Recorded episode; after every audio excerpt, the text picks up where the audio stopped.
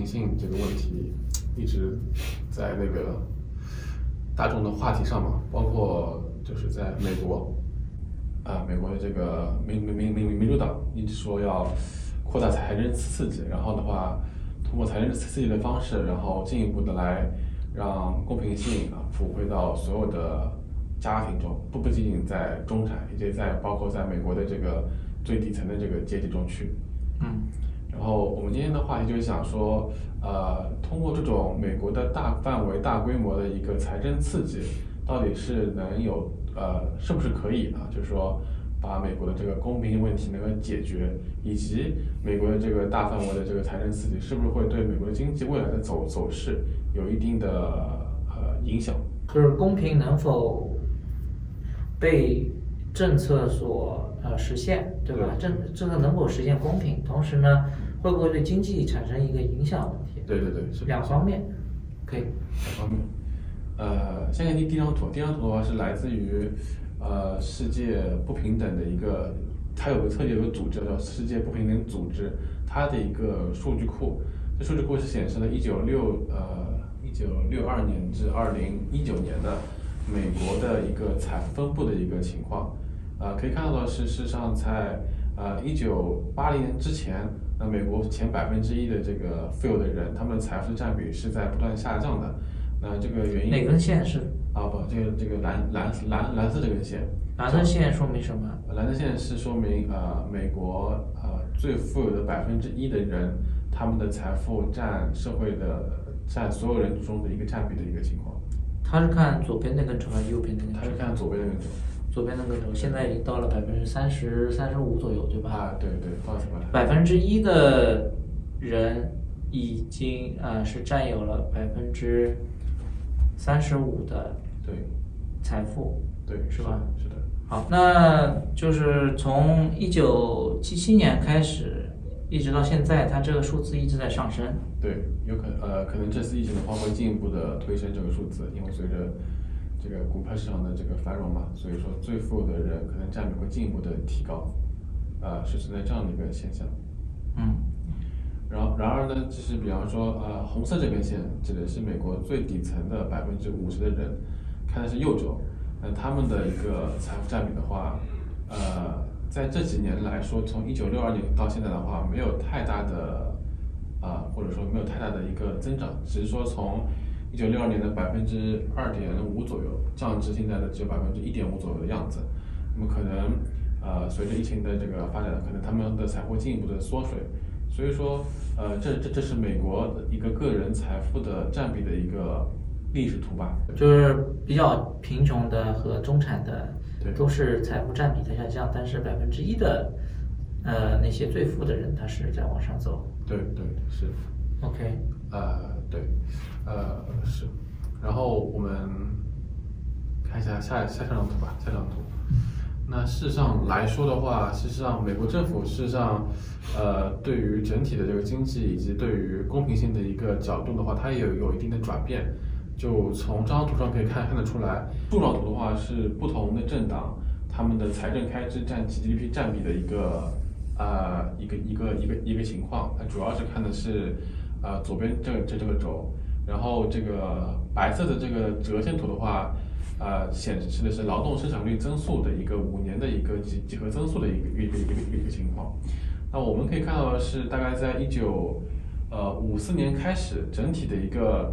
呃劳呃整体的这个财政开支占 GDP 的这一个比重是在不不断提升的，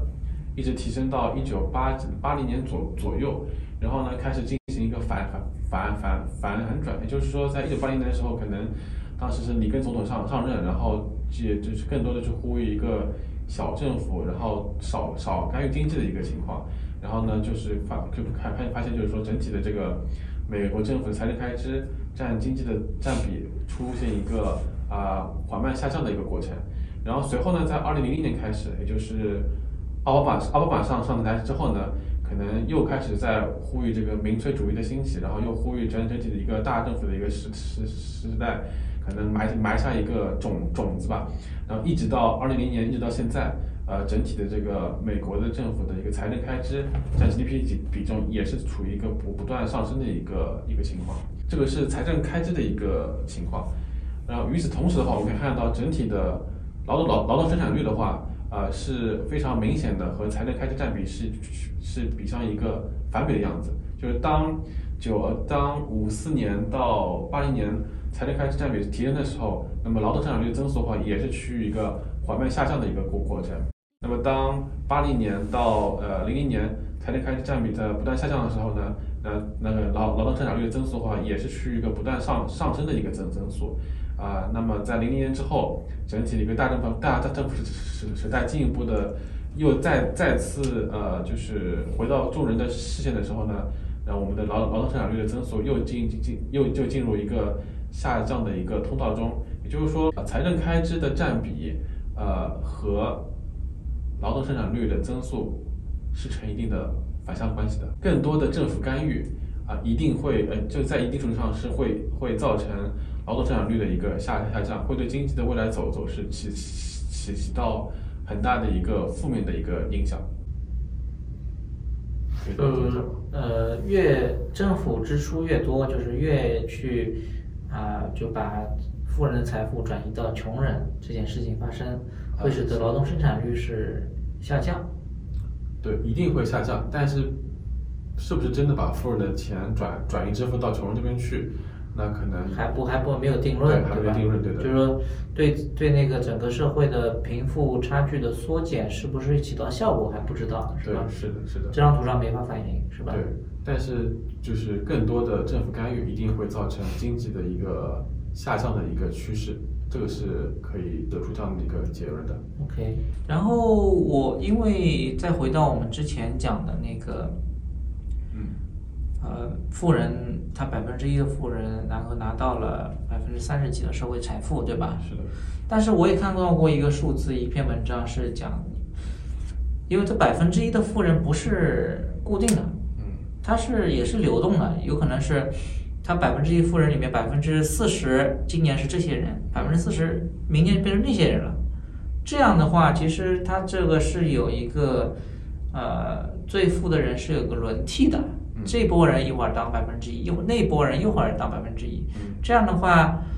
嗯，就说明是富人社富人这个团体也不是死呃，就是铁板一块儿，就那些人了，就不会造成，就是其他人都是有机会，对吧？有上升通道，就其他阶层的人也有上升通道，往那百分之一或者前百分之十的这个呃区域里面去靠，是吧？就所以说，呃。它能够完全的，确实是反映了财富集中的状况，但是这个集中的人确实在不断的换，是是，但是有有点像基金里面的一个幸存者偏偏差嘛，哎，虽然说看上去好像存活下来的基金，他们的收益都很好，但是你们没有看到的是那些呃离开那百分之一的富人的那那那群人群，他可能到了中中中中中产，那可以更加可能到了他的。呃，最贫穷的这个状态，但是我们所看到的是不占百分之一嘛？啊，对对对，就是，呃，你这个能说是就是财富两极分化，当然也可以说了，但是，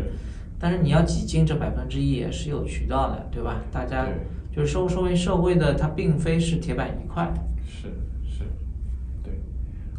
那么现在是有什么状况？现在是大家是处于一个。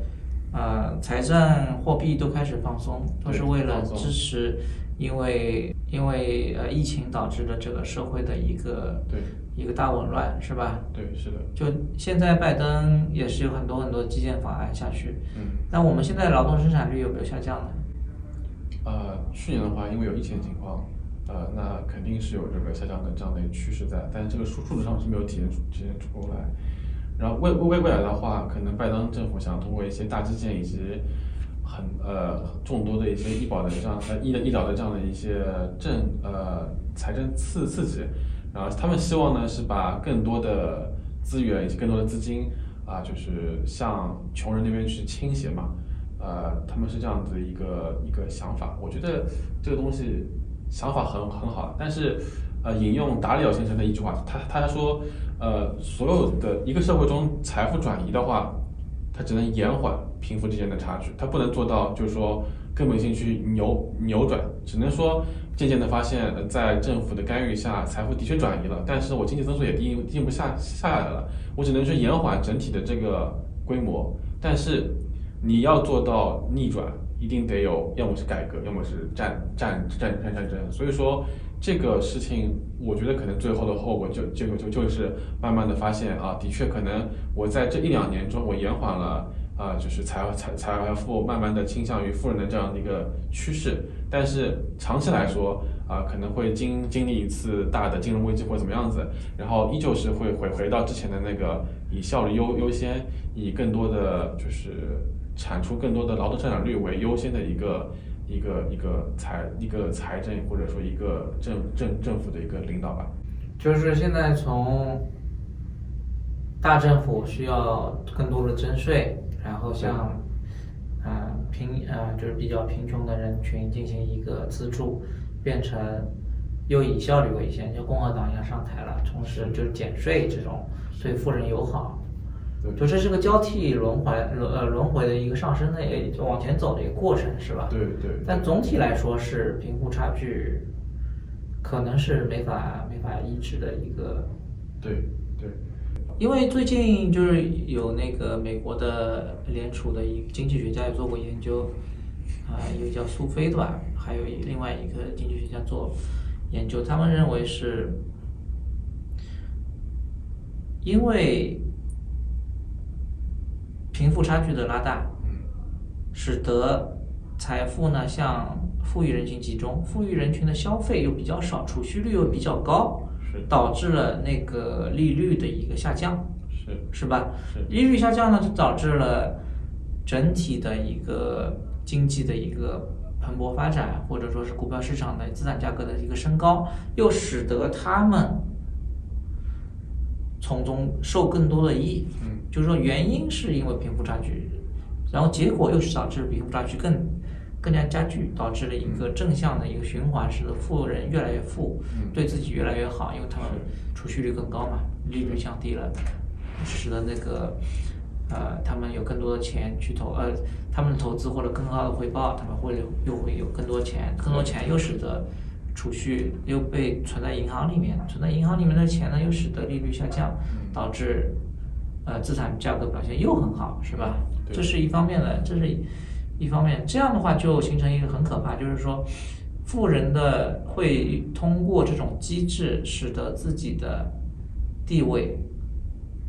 在财富总的一个占比的一个高占比的这个地位呢继续巩固下去。嗯这样的话，如何去把他们给打断这个循环呢？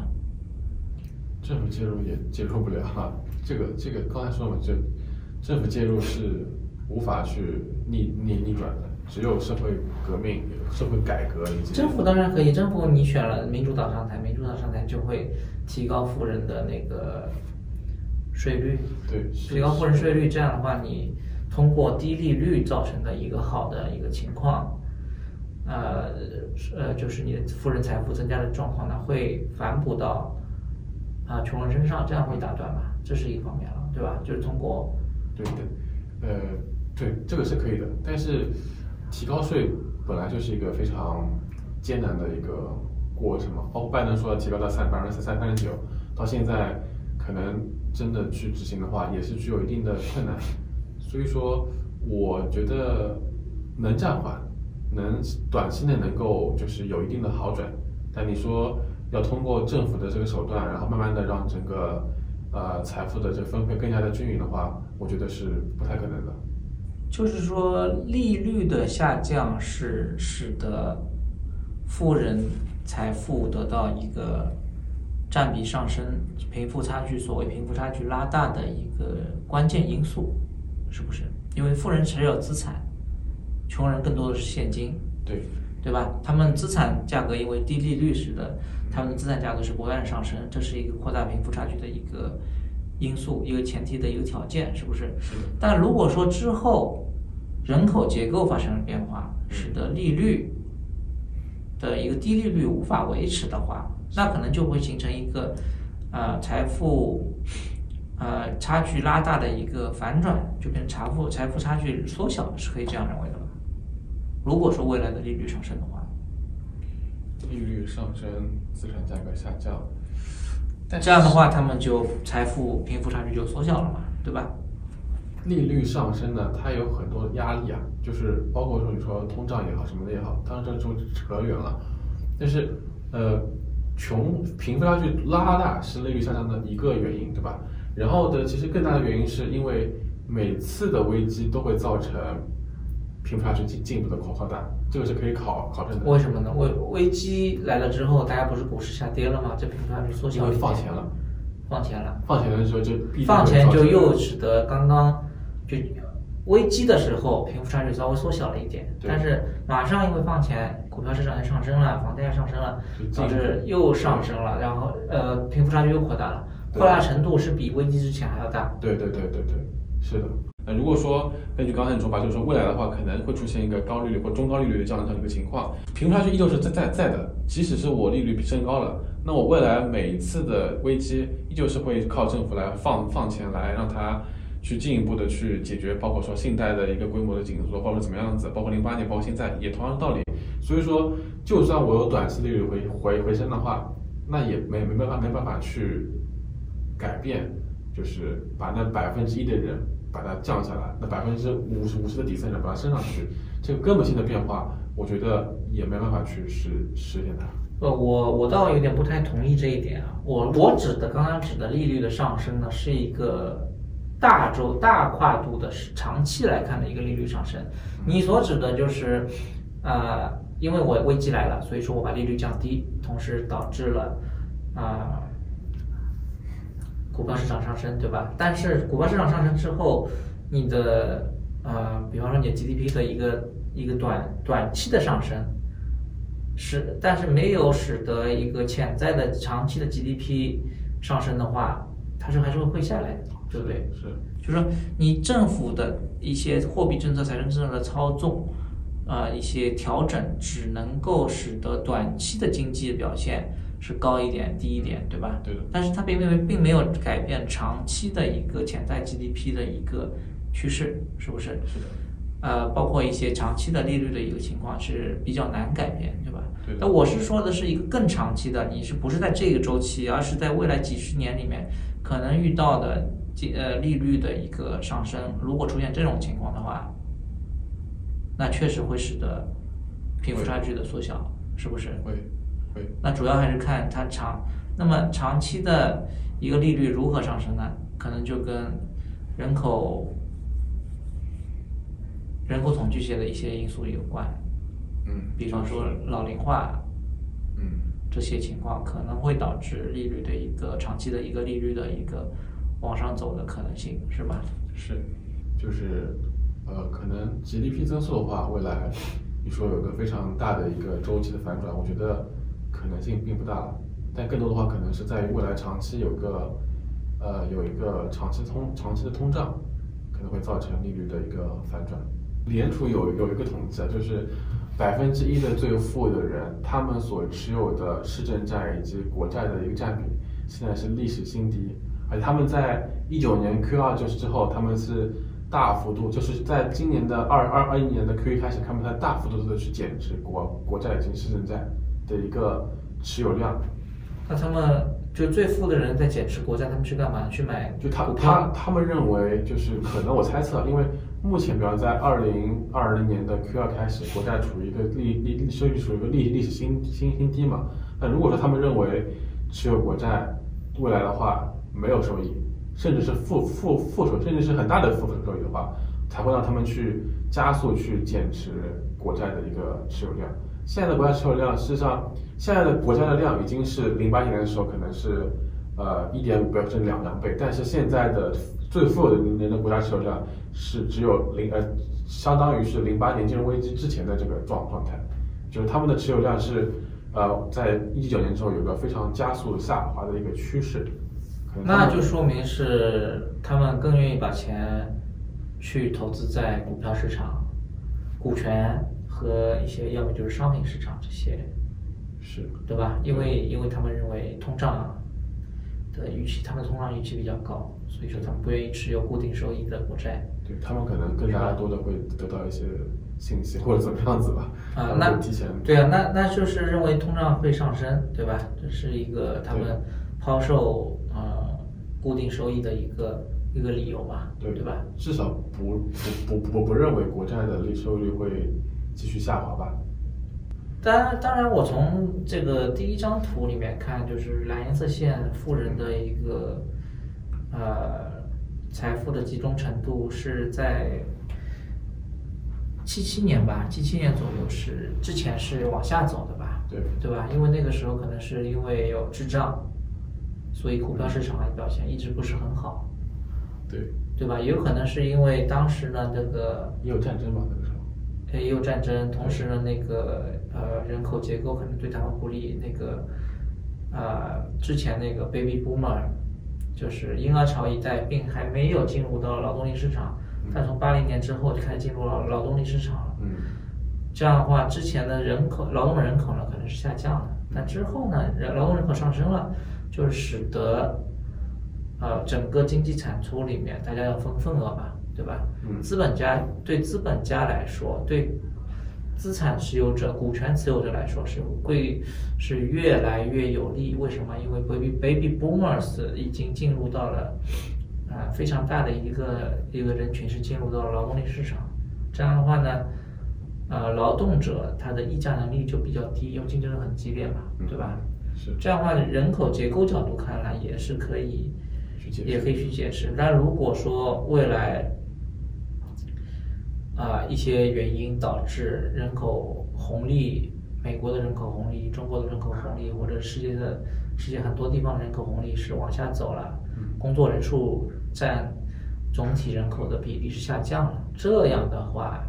确实是有可能导致贫富差距的一个往下的回落。反转。反转，对吧？因为因为劳动力越来越紧缺，越来越紧缺的情况下，他们的相对于和资方的进行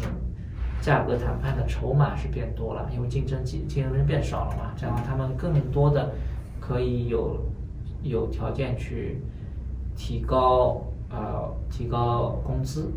对吧？这样的话呢，贫富差距之间就不会像现在那么大了。是，对吧？对，好，那关键的原因一个是利率，对吧？一个就是劳动力是否紧缺的问题，嗯，是吧？好，那些这这一类的话题，我们之后可能还会继续涉及。嗯今天先讲到这里，好吧？好，